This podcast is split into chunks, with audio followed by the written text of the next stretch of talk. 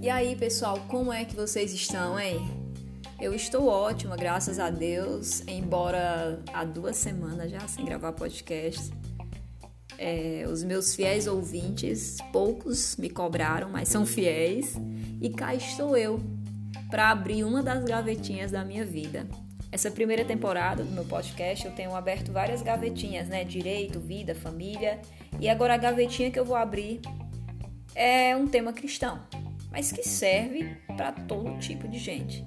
Para você que acredita em Deus, independente da religião que você toma para si, é um tema que vai poder edificar a sua vida, tão quanto, quem sabe, está edificando a minha. Eu só falo aqui as verdades que eu acredito. E essa é uma das verdades. Bom, gente, o podcast de hoje, o tema é a excelência do que você faz. O que será em que Diana vai explorar nisso aí? É, gente, eu tô aprontando, mas eu estou aprontando coisa boa. E eu quero muito que vocês possam aprender, se divertir, rir e possamos crescer juntos nesse assunto que eu vou falar agora para vocês.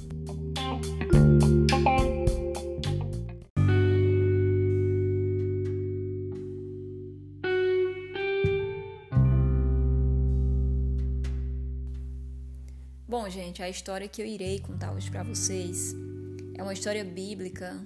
Elas passam no livro de Segundas Crônicas, é, capítulo 9, do versículo 1 ao 12. Bom, por que é que eu vou contar? Porque é uma história que eu tenho me amarrado muito nela. Tem servido de alicerce para a minha vida, tem me incentivado a ser uma pessoa melhor e eu não queria que isso não ocorresse com os meus amigos, que não fosse diferente do que está acontecendo comigo. Essa história tem me edificado muito e eu quero desconstruir algo que a sociedade já fala há muito tempo. Hoje eu irei tentar desconstruir no pensamento de vocês isso.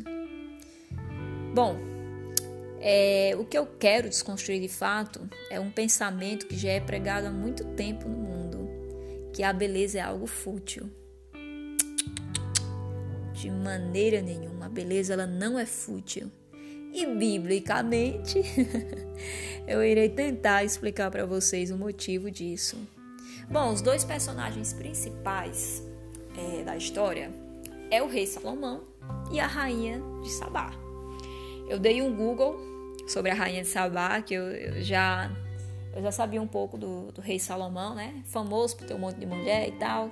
Mas esse não é o foco da história, as concubinas de Salomão, de modo algum. É, o foco mesmo é tudo que a rainha de Sabá contemplar na época que ela foi visitar Salomão. Bom, e o Google que eu dei na rainha de Sabá é que ela era um dos, uma das líderes naquela época mais poderosas da Arábia. E a Arábia era riquíssima naquela época. Mal sabe a rainha de Sabá do tanto de petróleo, que acharam depois por ali, hein? E o rei Salomão, ele era o filho do rei Davi e acabou herdando o trono do pai. Mas o rei Salomão, ele é uma figura especial da Bíblia, porque foi a única, eu, eu acho que foi a única, não sei. Quem compreender melhor de Bíblia, com certeza tem um monte de gente que sabe melhor do que eu, é, possa me corrigir. Ele foi uma das únicas pessoas na Bíblia que o próprio Deus perguntou a ele o que é que ele queria de presente. Tu acha a moral que Salomão tinha? Deus chegar, ei, tu quer o que é de presente, hein, caba? Rapaz, pois não é. Pois Salomão teve essa oportunidade na vida dele. Deus chegou em Salomão e perguntou o que é que Salomão queria. E Salomão, muito inteligente, esquerdou a inteligência de Davi, disse: Rapaz, Senhor, rapaz, não, respeite Deus, Diana. Senhor, eu quero ser sábio, eu quero sabedoria. Se Salomão fosse brasileiro, eu diria que ele seria um cearense. Pense no cabo arretado? Gostei da escolha dele. E essa escolha de Salomão foi tão certa, tão assertiva, que fez Salomão o homem que ele foi. Um homem próspero, um homem que conquistou fronteiras, um homem com um império gigantesco naquela época. Bom, esses são, eu já dei, né, mais ou menos o perfil dos personagens. Aí tinha chegado o babado no ouvido da rainha de Sabá que Salomão era muito sábio, que era um líder é, que estava conseguindo fazer o seu, seu império prosperar cada vez mais e tal. Aí ela disse: Quer saber? Eu vou lá em Jerusalém saber se esse homem esse balai todo. Pois a rainha de Sabá pegou a comitiva dela e foi até Jerusalém conhecer pessoalmente Salomão. Agora a rainha de Sabá ela tinha um hábito que eu queria muito que meus amigos tivessem esse hábito. Quando fosse na casa de alguém fazer uma visita, levar alguma coisa. Olha só, se meus amigos fizessem isso, eu, sabatinamente, quando fosse na casa de vocês, também levaria algo, um agradozinho. Minha gente, pois quando a rainha de Sabela foi visitar Salomão, na comitiva dela, ela levou camelos para ele. Camelos, é, os camelos eram caríssimos. Gente, dizem que leite de camelo é babado. Ela levou especiarias, ouro, pedras preciosas. E os historiadores dizem que se fosse colocar tudo isso no papel hoje, fazer as continhas, em dólar, daria mais de 40 milhões de dólares. Só de presente. Rapaz, ela era poderosa, viu a mulher? dona do real, viu? Real o quê? Um real não tá valendo nada hoje. Pois era uma mulher muito bem sucedida. Ela foi para Jerusalém a fim de aprender e observar tudo que Salomão tinha construído. Pois né, que quando ela chegou lá, que, que bateu um papo com Salomão, conversou só com ele, fez um monte de perguntas a Salomão, ela ficou impressionada com tudo que ela tinha visto. Ou seja, transferindo para o linguajar, ela ficou passada. Ela, meu Deus, eu tô passada com esse homem. Pois foi justamente a reação da rainha Sabá. Daiane, a questão da beleza, onde é que se encaixa? Gente, ela ficou impressionada com a beleza do reinado de Salomão. Então, o que eu quero falar hoje para vocês é essa questão de você colocar a beleza em tudo na sua vida, nas obras das suas mãos, no que você faz. Você fazer com maestria, com beleza. É maestria a palavra? É porque eu quis deixar o podcast chique hoje. Bom, e eu enumerei sete fatos que deixou a rainha de Sabá de queixo caído. Que deixaram, é? Ah, mas eu fico só, eu fico só só tentando corrigir as minhas concordâncias no português. Bom, o primeiro fato, ele está ligado à forma como Salomão ele tinha edificado a casa dele. Ela viu muita beleza lá, ou seja, na arquitetura, na construção lá de Jerusalém. Até dizem, né, que Salomão ele, ele construiu jardins, né, jardins eu nem sei, é, é, jardins em, em, andares, lugares altos. É, ela ficou impressionada com, com o projeto arquitetônico de projeto não, né? De fato as edificações. É aí onde eu acredito que Deus vai usar muitos arquitetos para quando as pessoas olharem para aquelas obras enxergarem a beleza de Deus ali. Ela também ficou passada com a comida da mesa de Salomão, os manjares da mesa de Salomão. Ou seja, a beleza de Deus também, ela se reflete na forma como cozinhamos, na forma como aprontamos a nossa comida, né? Não fazer uma comida de qualquer jeito, nem que seja uma simples tapioca com ovo, mas faça com dedicação, faça com prazer. É por isso que comida de mãe é mais gostosa. Porque comida de mãe é feita com amor. Quando eu era pequena, pequenininha, é, às vezes vovó colocava, colocava o meu almoço e eu não queria comer.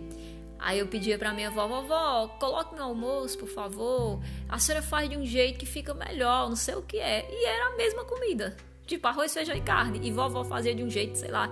Ela deixava a carne em pedacinhos pequenininhos, misturava. Ela fazia algo tão gostoso.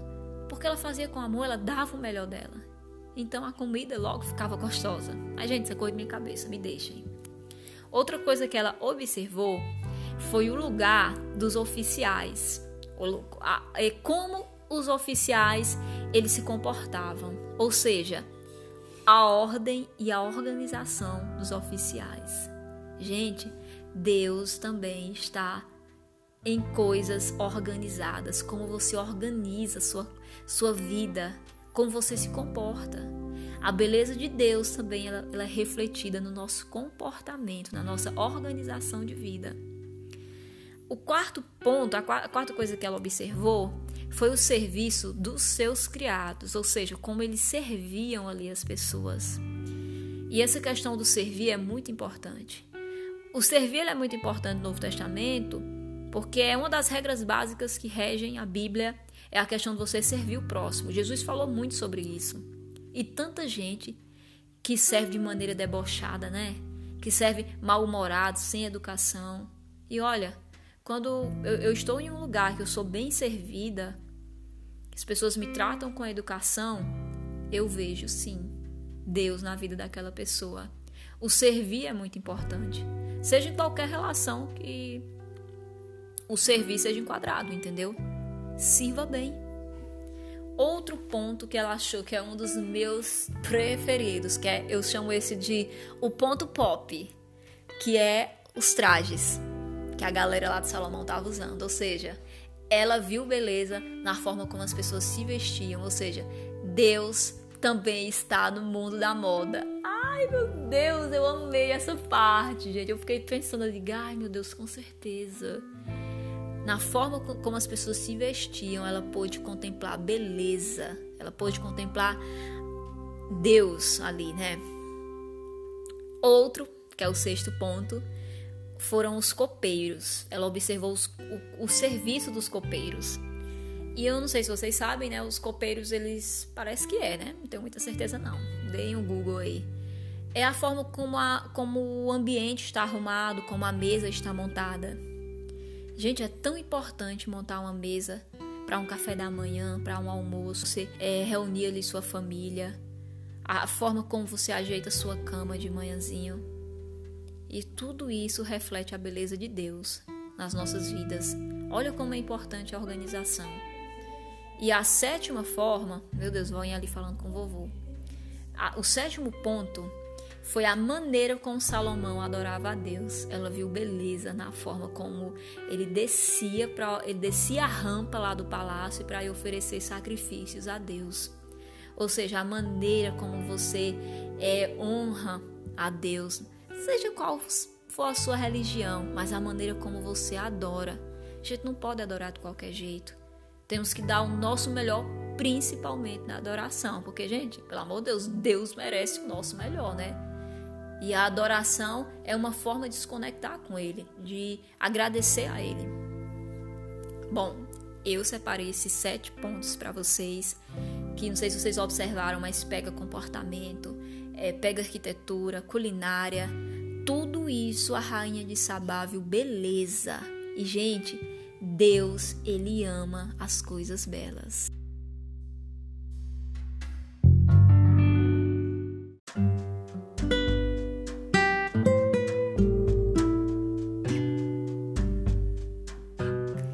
Continuando sobre esse assunto da beleza, ser é algo que agrada ao Criador, Gente, Deus é tão intimamente ligado à beleza que viajamos para lugares muito, muito bonitos, por exemplo, como Jericoacoara. A primeira coisa que você chega num lugar bonito, pelo menos eu, e eu pego até uma aposta com vocês também pensando assim, não, mentira, crente não pode apostar.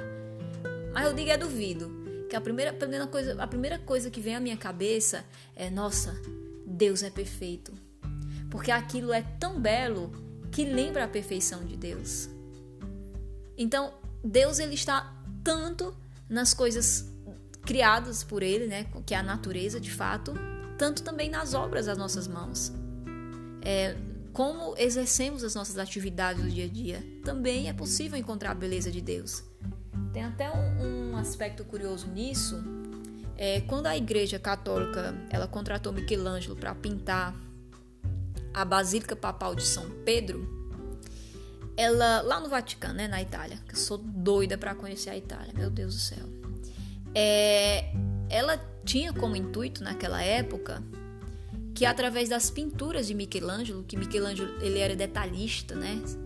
É, era perfeito as pinturas de Michelangelo, que o homem ele visse o Criador nas pinturas, ou seja, ele pudesse ter uma conexão com o divino através das pinturas que eram belíssimas.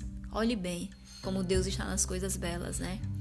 E realmente quem anda na Basílica de São Pedro sempre fala como as pinturas realmente são muito, muito bonitas. E o que é que a gente ainda pode tirar dessa história da rainha de Sabá, é, juntamente a tudo que ela viu? Sabá dá a entender que ela desejou ficar ali, viu? Que tem uma parte que ela fala, é tipo assim, quem dera eu fosse um dos teus servos, para viver tudo aquilo que Salomão tinha construído. Talvez, né, quem sabe ela até abdicasse da posição dela de rainha para viver tudo aquilo que ela achou tão bonito. E o que é que isso pode servir na nossa vida? Quando nos esforçamos, damos o nosso melhor em tudo que fazemos, é, acaba atraindo para a nossa vida tanto a presença de Deus como também oportunidades. Você se destaca, você é bem sucedido. Salomão era um homem bem sucedido, porque tudo que ele fazia era com dedicação, era com detalhes.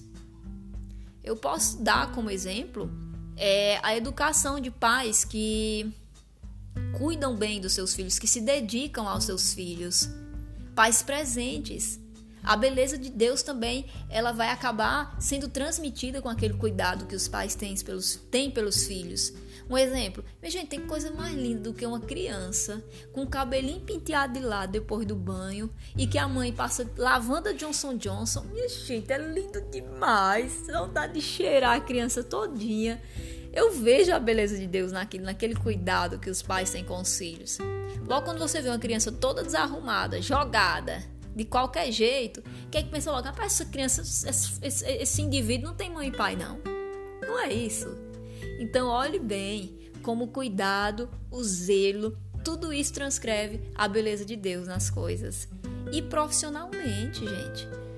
Todo mundo que faz o seu trabalho de, da melhor maneira é elogiado, consegue se destacar, como eu já disse. Eu imagino muito que Deus ele pode estar presente até numa sentença judicial, numa sentença bem elaborada. Deus pode estar presente em um bom prato, de, em um prato de comida, de, um, de, de você sendo chefe ou não. Deus vai estar presente na forma como você se veste. Então, gente, por favor, qualquer aspecto da vida de vocês, deem o melhor. Se, se são estudiosos, estudem da melhor forma possível. Busquem sempre compreender. Busquem a sabedoria, gente. Salomão já dá esse conselho. Busquem a sabedoria. É, se é na forma como vocês arrumam a casa, arrumam a vida de vocês, projetam a vida de vocês, façam da melhor forma possível. Que as pessoas vão poder ver Deus na vida de vocês e vai aproximar pessoas sua vida. Gente, então o podcast de hoje está concentrado nessas dicas, né? Que a beleza ela não é algo fútil. Isso é mentira do mundo. As coisas belas são as coisas que partem do Criador. Deus se agrada das coisas belas. Pois é, isso mesmo. Quando você for fazer aquele Nissime hoje, mais tarde, caprichem. Ai, gente, brincadeiras à parte, mas foi uma delícia conversar isso hoje no meu podcast. Essa é uma das janelas mais importantes, uma das gavetinhas mais importantes da minha vida, que é poder falar de Deus. Eu gosto. Eu não quero ser hipócrita. Isso é algo que eu tento viver na minha vida. Quem foi meu colega na faculdade sabia que eu tentava dar o meu melhor. Nos trabalhos da faculdade eu dava chocolate e pirulito povo. É, minha gente, eu tentava comprar o povo com isso, olha. E eu consegui tirar várias notinhas boazinhas. Mas não, não foi só com chocolate, não. Eu realmente tentava dar o meu melhor. E é isso. Nesse mundo pandêmico, né, nessa pandemia, espero que possamos sair dela com ideias e com propósito de dar o nosso melhor em tudo que iremos fazer. Eu acredito que depois da, da pandemia, é, Deus é, ele irá dar ao mundo uma nova tela, digamos que uma tela de pintar. E quem vai pintar essa paisagem, essa história agora somos nós, com nossas atitudes e com os nossos talentos. Fiquem com Deus e um abraço e até a próxima.